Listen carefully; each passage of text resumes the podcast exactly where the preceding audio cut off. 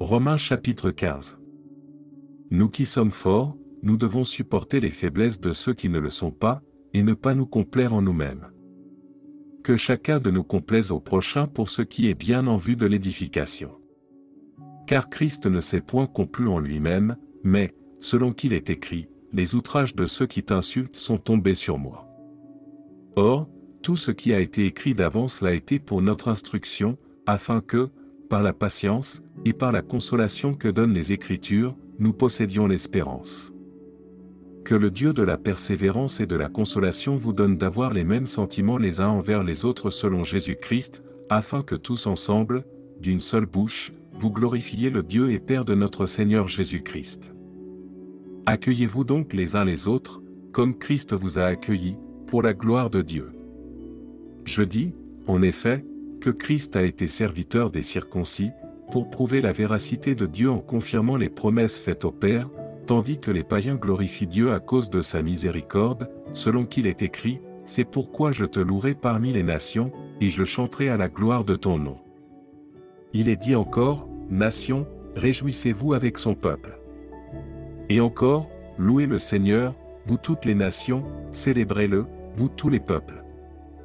Ésaïe dit aussi, Il sortira d'Isaïe un rejeton, qui se lèvera pour régner sur les nations, les nations espéreront en lui. Que le Dieu de l'espérance vous remplisse de toute joie et de toute paix dans la foi, pour que vous abondiez en espérance, par la puissance du Saint-Esprit. Pour ce qui vous concerne, mes frères, je suis moi-même persuadé que vous êtes pleins de bonnes dispositions, remplis de toute connaissance, et capables de vous exhorter les uns les autres. Cependant, à certains égards, je vous ai écrit avec une sorte de hardiesse, comme pour réveiller vos souvenirs, à cause de la grâce que Dieu m'a faite d'être ministre de Jésus-Christ parmi les païens, m'acquittant du divin service de l'évangile de Dieu, afin que les païens lui soient une offrande agréable, étant sanctifiés par l'Esprit Saint. J'ai donc sujet de me glorifier en Jésus-Christ, pour ce qui regarde les choses de Dieu. Car je n'oserais mentionner aucune chose que Christ n'ait pas faite par moi pour amener les païens à l'obéissance, par la parole et par les actes, par la puissance des miracles et des prodiges, par la puissance de l'Esprit de Dieu, en sorte que, depuis Jérusalem et les pays voisins jusqu'en Illyrie, j'ai abondamment répandu l'évangile de Christ.